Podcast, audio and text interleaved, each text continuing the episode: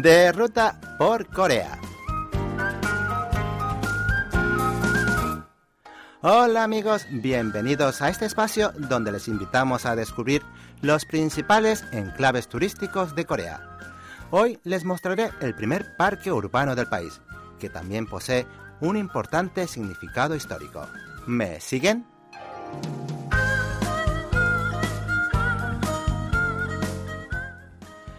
Seúl es una ciudad metropolitana repleta de rascacielos, pero también ofrece muchos sitios para disfrutar de la naturaleza.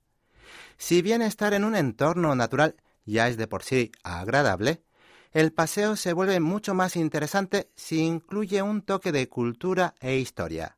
Y el parque Tapkol es uno de esos espacios que incluye esos puntos.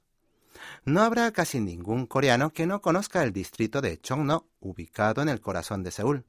Sería el Manhattan de Corea, donde se concentran numerosas empresas y establecimientos comerciales.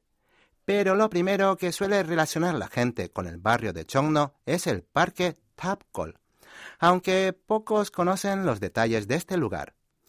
Para comenzar, es el primer parque urbano moderno construido en el país, y es donde comenzó el movimiento del primero de marzo contra la ocupación japonesa en busca de la independencia en 1919. En otras palabras, es un vívido testimonio de los hechos históricos y pasear por este parque permite adentrarse un poco más en el pasado de Corea. El parque contiene varios tesoros nacionales, estatuas y monumentos dedicados a patriotas que lucharon por la independencia durante la colonización nipona. En particular, Palgakcheong, el pabellón octogonal, es el punto más importante, pues allí fue donde se hizo la declaración de la independencia cuando Corea se libró de Japón.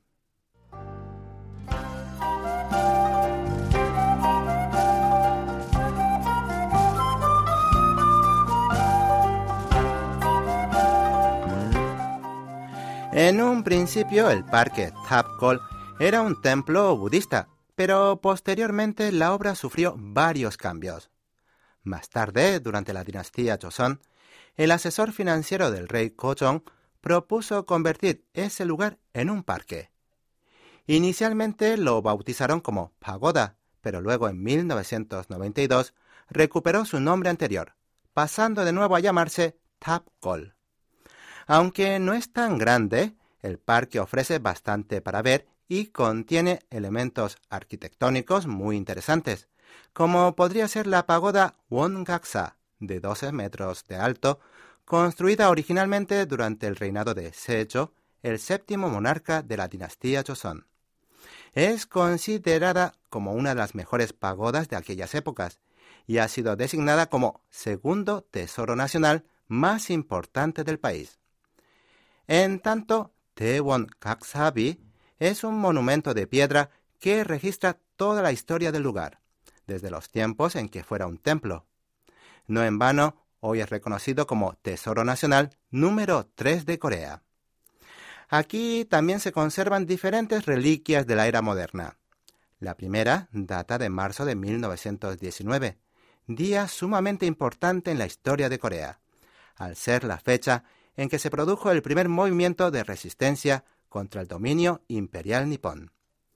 Cada rincón de este parque guarda emblemas que recuerdan el sacrificio de los antepasados, además de permitir gozar de la arquitectura tradicional y la naturaleza en medio de una bulliciosa ciudad. Ahora viene lo más importante, ¿cómo llegar? Si vienen en metro, pueden bajar en la estación Chongak y caminar unos 10 minutos desde la salida número 3 o bien bajar en la estación Chongno Samga o Chongno 3Ga y recorrer una distancia similar desde la salida número 1.